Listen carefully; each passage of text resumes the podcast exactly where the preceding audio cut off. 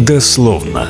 Программа Агентства творческих инициатив и Радио Вера. Говорим о духовном и вполне мирском. Добрый день, это программа «Дословно» на радио «Вера Южный Урал» на волнах 106,4 FM в Златоусте и 102,2 в Мясе. В студии Алексей Казанцев. Напоминаю, что в интернете нас можно слушать на пяти подкаст-площадках. Ставьте лайки и рекомендуйте их своим друзьям. Сегодня мы удаленно будем говорить с земляком, бывшим златоустовцем, который э, сейчас живет и работает в Петербурге. Это Юлиан Барышников, он режиссер, сценарист и вместе с тем исследователь-физик. Златоустский рабочий недавно опубликовал с ним большое интервью, но мы коснемся новых аспектов. Кстати, кстати, не сказал, что Юлиан пишет и исполняет свои песни. Дословно. Юлиан, как произошел переезд в Петербург и адаптация в другом городе? Столица все-таки хоть и северная. Я поступил в кино и телевидение в 2008 году. То есть я отправлял творческие папки на конкурс. И папки прошли, потом прошел здесь конкурс, сдал на все пятерки, и меня приняли на режиссуру. Вас э, никого в Петербурге нет? Вы поехали туда вот э, просто потому, что поступили, верно? Ну, есть дальние родственники, но да, то, что я поступил, я даже не знал на самом деле. Я знал, что только есть в ГИК, а то, что кино и телевидение, я не знал случайно. Узнал то ли благодаря интернету, то ли еще как, э, и отправил туда. А до этого вы поступали и в Златоустовский филиал э, Южноуральского госуниверситета? Да, да, я там учился, да, год э, на машиностроительном. Потом я оттуда отчислился по собственному желанию и поступил в Академию культуры. В Челябинске? В Челябинске, на культуролога. Пять лет я там проучился, и еще на заочном я там учился тоже на режиссуре. Параллельно. Пять лет проучился, и тоже по собственному желанию я отчислился оттуда, то, что не поддержали мою тему по дипломной и поступил в Петербург. Да, вот этот факт интересный. То есть вы, проучившись 5 лет на культуролога, уже дойдя до самой дипломной работы, вам не подтверждают тему, и вы уходите. И не получаете диплома. Да-да-да, там так и получилось. Ну, культурологом вы после этого себя считаете, философом? Неполное высшее у меня есть, если по диплому. То есть государство считает, что я могу преподавать, если я захочу. Считаю ли себя культурологом, но я по-прежнему интересуюсь культурой. Ну, в смысле, серьезные вещи читаю, если серьезно ответить. Да, я читаю там философию, если есть время, читаю. Смотрю искусство постоянно, новые вещи для себя открываю. У меня есть к этому предрасположенность. Что у вас была такая за тема, которую вы предложили, а вам ее не утвердили? Тему, которую я предложил, называется «Культурная политика России периода постперестройки», если вот так э, То есть это 90-е годы и нулевые, наверное? Да, да, да, да, да, ну, то современная, можно сказать, даже. То есть она, и вот если посмотреть, я считаю, что с перестройки она и не изменилась. Ну а противоречия были столь непреодолимы, что вот нельзя было найти компромисс? Я не захотел идти на компромисс. Смотрите, вот. у вас сочетаются такие вот, как мне кажется, редко сочетаемые, ну, может быть, не всегда, как минимум, качества. У вас и наука, и творчество, и причем наука-то она тоже разная, да, и философия вас интересует, и технические науки. Изначально вы на машиностроительный факультет поступали. И все-таки, что вам больше интересно, что вас больше зажигает? То, что я считаю наиболее актуальным, мне все-таки кажется, это техника и физика. Она больше может дать э, пользу людям. А пять лет Но... как потратили тогда? Считали, что учились и впустую? Почему? Тоже это тогда считал, что То есть вы пришли философия к этому... нужна. Да, да, да сейчас, сейчас так считаю. Там как получается то, что философия она важна, но не всегда можно достаточно просто прийти к тому, чтобы люди это восприняли. И, например, сейчас кажется как раз наиболее важным именно то, что я сказал, техника и физика. Но не знаю, как у меня получится. Но, но создавать технику, вот пока... зная философию, проще? Вот как когда в аспирантуру поступали, всегда философию как сдавали. То, что в былые времена считалось, что философ может и техникой заниматься. Вот основа философии же это то, что ты ищешь мудрость, и в технике ты должен создавать то, что наиболее должен быть полезным. Послушаем вашу композицию, называется «Перестройка», и это стиль техно. Дословно.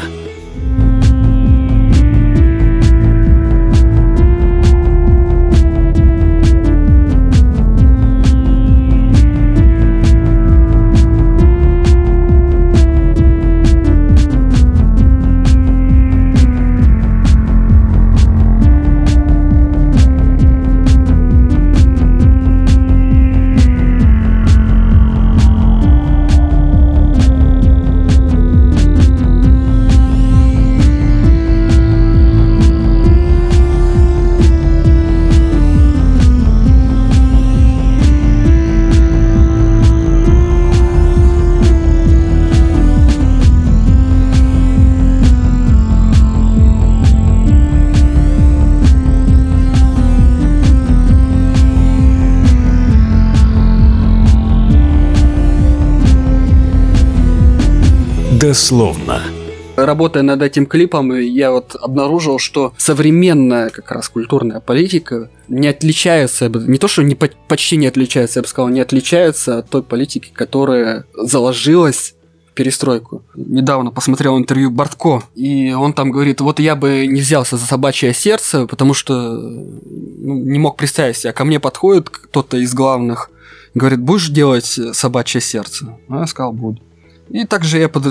думаю, что все остальные темы, которые пошли с конца перестройки, это тоже было заказом вышестоящих органов. Вот тоже по Ленноуч-фильму я просмотрел весь список, что делали с 30-х годов, 90 получается. Ну, 2000-х я знаю, что там вообще единица, что делали ночью. И там как идет до конца 80-х это чистый Леноуч фильм, который мы знаем по научным, по техническим роликам это машиностроение, физика, биология, химия.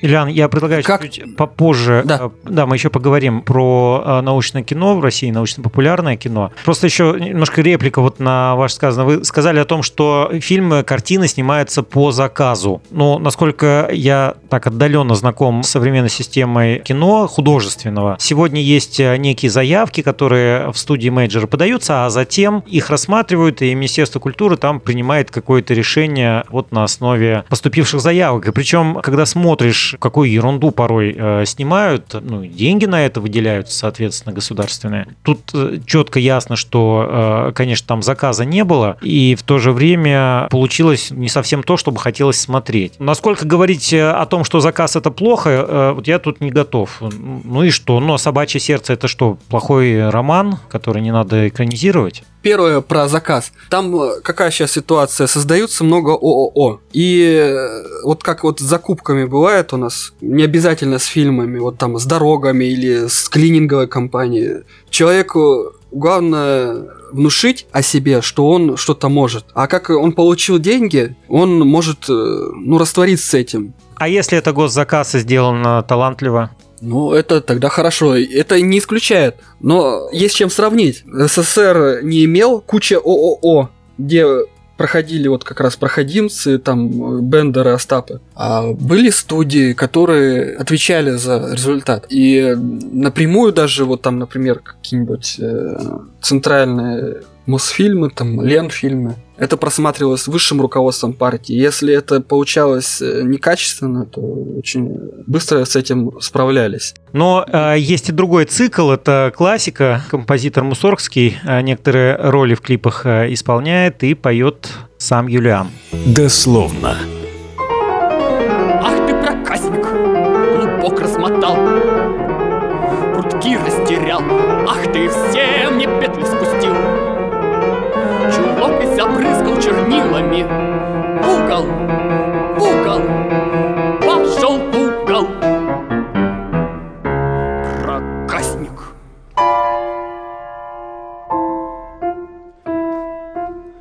Я ничего не сделал, нянюшка. Я чулочек не трогал, нянюшка.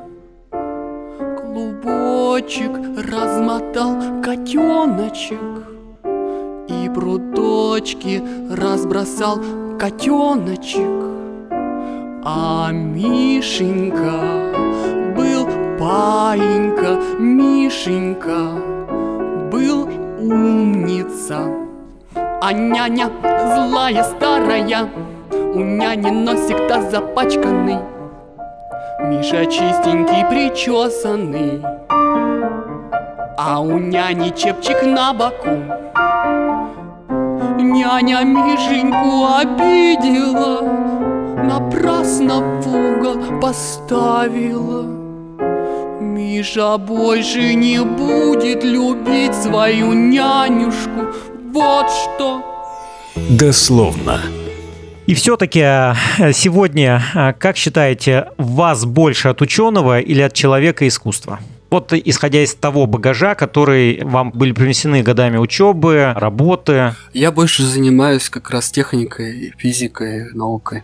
Сейчас. Искусством занимаюсь, но меньше. но не забрасывает. Для вас это какая-то что? Это хобби, отдушина, или вы хотите более-менее профессионально там выглядеть и делать? Я имею в виду про... Да, амбиции, амбиции, амбиции есть в искусстве. Есть. Отдушина то же самое, то что на самом деле я вот слушаю музыку, но большая часть своей. Но чужую тоже э, уважаю, люблю. Ильян, э, в Петербурге вы получили э, премию правительства города за просветительские фильмы в сфере науки. Э, Насколько я понимаю, это вот как раз за ваш фильм «Структура вакуума». Да, да, да, да. Я прав? Да. Как Да, сами да. оцениваете? Он, он вызвал, вызвал споры. Например, некоторые считают, что, вот как я сказал, что вот проходимцы, некоторые меня считают проходимцем. То, что я взял спорную теорию, которая не признана научным сообществом, часть призна- признали. Там есть рецензии академика Российской академии наук Страхова, других ученых, там создатель царь бомбы вот такой тоже писал положительную рецензию на это. Но часть считает, что я не должен был это брать, потому что так. Но я бы не брался, если бы не было рецензии. Так что вот э, критикам, если они вдруг это послушают, то еще раз хочу сказать им, что часть научного сообщества эту теорию посчитала интересной и важной. Она касается строения вакуума и связи его с веществом. Автором ее является Рыков Анатолий Васильевич, один из э, ведущих сейсм- сейсмометристов России. Уже, ну, он уже умер, но признание имел и в России высокое, и за рубежом. Э, Есть э, один аспект, это сугубо научный, да, и та теория, которая была предложена, которая э, ну, пока не признана, во всяком случае, всем сообществом научным. А Да-да. другой аспект съемки фильма – это ваш дебют, как я понимаю, в научном кино. А, Да-да. Это тот опыт, который вы получили, это те художественные приемы, которые вы там использовали. И вот э, совокупно, после того, как э, вы сделали эту картину, что вы сами думаете и каков был этот опыт? Этот опыт для меня был очень хорошим. То, что благодаря ему я стал больше понимать физику. Я, можно сказать, благодаря ему и поступил в политех. Как и получилось так, что я вернулся опять к технике и физике. То есть, работая над фильмом, я стал глубже интересоваться физикой, и мне проще стало сдать все экзамены и поступить в политех. Но и учась в политехе, я больше проверял как Рыкова и понимал, что у него нету там изъяна. Ну, вы сами эту теорию В, придерживаетесь. основ- в в ос- в основных, в основных позициях там нет изъяна, на мой взгляд. Я придерживаюсь. ее. Она как раз много объясняет в тех вопросах, в которых современная физика не может дать ответа. Я могу сказать, конечно, но не знаю, стоит или нет. Которые, которые вопросы, вот, ну, самые простые. Там, например, Ну, на самом деле, Ладно, а, хорошо. когда вы там сказали о том, что та же гравитация, но она же как-то должна физически проявляться, то есть что значит притяжение, да? Оно же каким-то образом должно передаваться. Ну, э, мне этот вопрос тоже был интересен в свое время и до сих пор, наверное, а, потому что Мгм. притягивает, но за счет чего? Есть гравитационные волны, которые зафиксированы уже датчиками, да? Но Мгм. что это за волны? Э, И чем они отличаются от электромагнитных, например, волн? Это Правильный вопрос. э, Это тоже. Но есть вообще такие, которые, например, другие теории не дадут ответа. Вот то, что про гравитацию там есть, не по отвечать, что. А есть, э, например, вот такое, что есть вот заряд, э, вот отрицательный и положительный. А частиц у нас превеликое множество. Например, есть электрон, позитрон, протон, антипротон. Их очень много. Что получается? Что вот электрон меньше антипротона почти в 2000 раз. На несколько порядков э, по массе они различаются. Однако у электрона и у антипротона заряд один, это отрицательный. Также, например, у позитрона и протона. Как это получается по Рыкову, он объясняет тем, что вот эти частицы двигаются в пространстве по вот этой заряда реш- э, решетки, которую вот он э, представляет, и в фильме она показана. И Получается, так частица имеет свой заряд, и поэтому у всех частиц, несмотря на массу и большие различия в массе, заряды одинаковые. Есть и другие, я, я просто, ну, ну, идем далеко, могу, конечно. Да, мне-то еще вот что было интересно. Фильм дискуссионный, в нем представлена позиция Рыкова, а не представлены другие. У вас э, Да, как, к- как вы выбирали научного консультанта для фильма? Хотелось бы, конечно, показать все, но э, там представлены друг- другие, но кратко. Там, например, представлена те- позиция Эйнштейна, частично позиция, которая была до 20 века. Ну, Эйнштейн, он Там не тоже дискутировал было- с Рыковым. Не, не, позиции, позиции, позиции. И также, на- например, эфир 20 века, он серьезно отличается от эфира Рыкова. И я бы сказал то, что конфликтуют даже, я бы сказал, потому что там есть ключевой опыт Макельсона, я согласен с этим, и Рыков согласен, я считаю, что он согласен, что опыт Макельсона опровергает тот эфир, который представляли ученые того времени. То есть ветра не может быть. А если у нас э, вот эта среда, о которой говорит Рыков, она является безмассовой, то ветра не должно быть. И это согласуется с опытом Макельсона. А то, что все позиции достаточно подробно не рассказаны, это лежит в формате фильма. Дебюты должны быть четко 20 минут. Можно на самом деле расширить это. Я пытаюсь там, ну, посты пишу там иногда про это. Там краткие какие-нибудь вещи, видео, видео но фильм получился вот таким.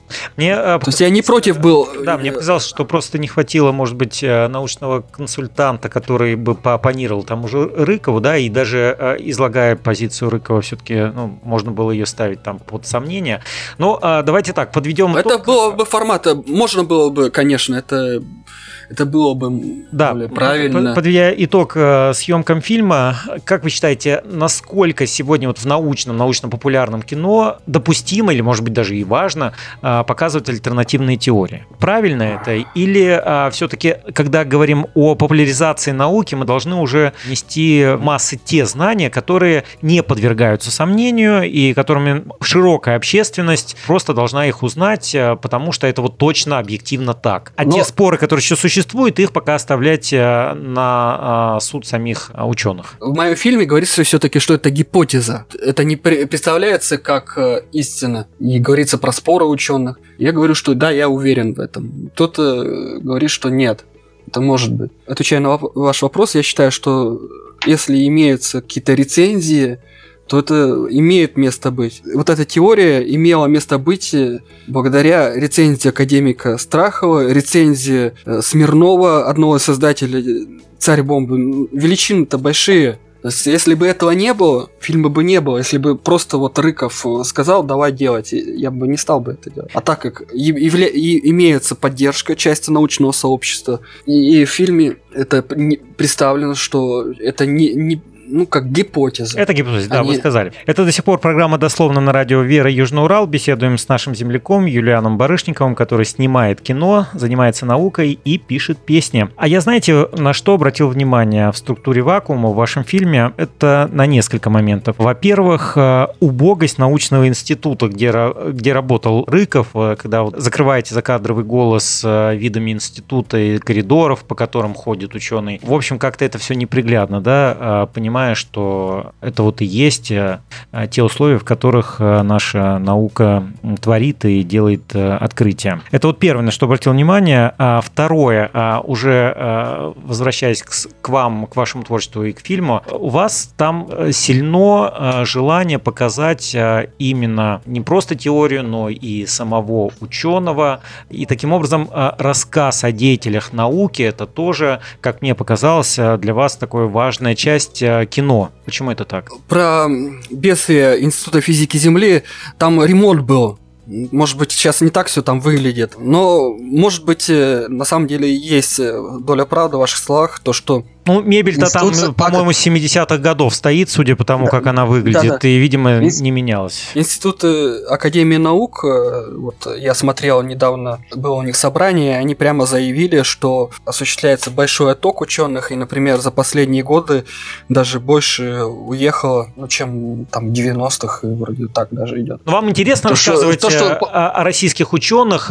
вот как об ученых, о, об их биографиях, судьбах? Мне показалось, что да, вот исходя из фильма. Самого Рыкова вставил по просьбе художественного руководителя Ленного фильма. До этого я представлял себе фильм чисто о проблеме и часть я бы мог как раз вот где его интервью забить тем, чтобы подробнее другие теории представить. Но было сказано, что давайте вставим туда Насколько интервью. сегодня, по вашему мнению, научно-популярное кино в России э, развивается? Я вот посмотрел, э, вы снимали на студии Лен Науч э, фильм, который в 2015 году как таковая перестала существовать, отметив там, по-моему, свое 80-летие незадолго до Да, да, у меня, у меня есть грамота 80 лет Лен Науч фильму. Так, тогда всех нас, нас собрали, вот режиссеров и советских, и российского периода. И там один сказал, это не день рождения, а, как я понимаю, это похороны Ленного фильма. Так там один Его сказал. скорости не стало, это, получается, уже 6 лет э, назад произошло, и э, сегодня вроде как его влили в э, студию имени Горького, как Да-да. особенное подразделение. Не знаю, насколько после этого расцвело научно-популярное кино. Как вы считаете, в каком состоянии научно-популярных фильмов сегодня в России присутствует? В каком состоянии? Я думаю, что в состоянии агонии. Часть специалистов, которые это могут делать и знают, как делать, они еще живы, но постепенно это все забывается. Канал «Наука» 2.0, а, он а, как-то способен повлиять на эту ситуацию? А, я то, что смотрел, у них э, не в том стиле, который касается советское научно-популярное кино. У них как репортажи больше. Да, да. У них репор э, репортажи и все. А тот уровень, который был достиг, ну, отчасти сохранилось по своему пути пошли BBC. Для научфильм и там Центр научфильм, Киев научфильм, они могли глубоко и высокохудожественно это раскрывать. А BBC, они высокохудожественное плюс не глубоко, я бы сказал, так раскрывает. У них как раз построены фильмы на интервью. Много у них интервью, то есть головы что-то объясняют там. Ну и, конечно, красивые кадры. А сейчас я бы сказал, что почти ничего, ничего нет. Послушаем фрагмент вашего фильма. Идея эфира как среды для света в 20 веке была отвергнута. Вернулись к понятию вакуума как пустоты – эта идея утвердилась в результате интерпретации опыта физика-испытателя Майкельсона. Вот она, установка Майкельсона. А опыт такой. Один луч света движется поперек движения Земли, другой – вдоль движения Земли. Ученые думали, что эфир, в котором перемещается свет, может проявить себя, если скорости лучей будут различаться из-за движения Земли – но лучи имели одинаковую скорость. Такая установка на самом деле не могла обнаружить изменения скоростей лучей света. А, слушатели не видят, да. Э, но на экране в какой-то момент э, Эйнштейн начинает кружиться в танце э, с Майкельсоном. Кто у вас отвечает за юмор в фильмах? За это меня критиковал наш продюсер, что это детский сад. Но, тем не менее, это вошло в конечный итог. Ну, то есть это ваше решение. И да, но почему он танцует? Потому что он объяснил опыт Макельсона своей стороны. Кстати, я согласен с, с Эйнштейном, может, некоторые не, поняли, не поняли, что эфир, который был в 19 веке, он не может быть. И это, на самом деле, это шажок был к тому, что к чему потом пришел Рыков. То есть нельзя так, может быть, понимать, что вот Эйнштейн зло, а все, что было до него, это добро. Потому что действительно то, что там Максвелл представлял, они же считали, что эфир он должен иметь массу. Да, фактически э, Рыков сказал о том, что эфир все-таки существует, но в другой форме, не в той, как представляли в 19 веке. Если мы почитаем фантастов 19 века, то там про эфир, ну, как о само собой разумеющемся э, виде вещества э, говорится. Да даже те, кто в 20 веке, там, э, три толстяка Алёша, который написал у него, он тоже пишет там про эфир. Ну, художественное повествование идет, потом раз про эфир у него. И да, сам Эйнштейн потом уже говорил, что эфир должен быть, но какой-то другой форме, нежели которая вот была. Да, ну да, он сам говорил, говорите. потому что, да. потому что а... появляются другие парадоксы, и они не решены. То есть Юлиан, надо... я сейчас предлагаю не уходить в науку, а, об этом Да-да. мы поговорим еще а, в ваших фильмах, посмотрим. Танцующий анимированный Эйнштейн, или его даже, по-моему, пятая точка, у вас там есть короткие ролики а, научные, значит. Э, Ой, ну это, вы, короче, это, так... это я... Для чего вам эти приемы, которые вы используете? Знаете, ну, они, можно сказать, что юмористические, конечно. Молод был, глуп. Ошибка. Не, ну я шучу, не ошибка. Например, Рыкову, когда я ему показал этот, этот мультик, ему он понравился. Там, где вы говорите про пятую точку. Но это же ну, такой грубый юмор, буфанада, все может быть. Есть серьезные вещи, например, фильм последний «Документальные политехники», там вообще нету такого юмора. Там все серьезно, никаких шуток. А здесь, э, но парадокс появляется. Вот у нас много же есть фильмов э, фантастических про путешествие во времени. Ну как можно путешествовать во времени? Так что если дальше предполагать, если выше скорости света, можно придумать, что время пойдет в обратную сторону.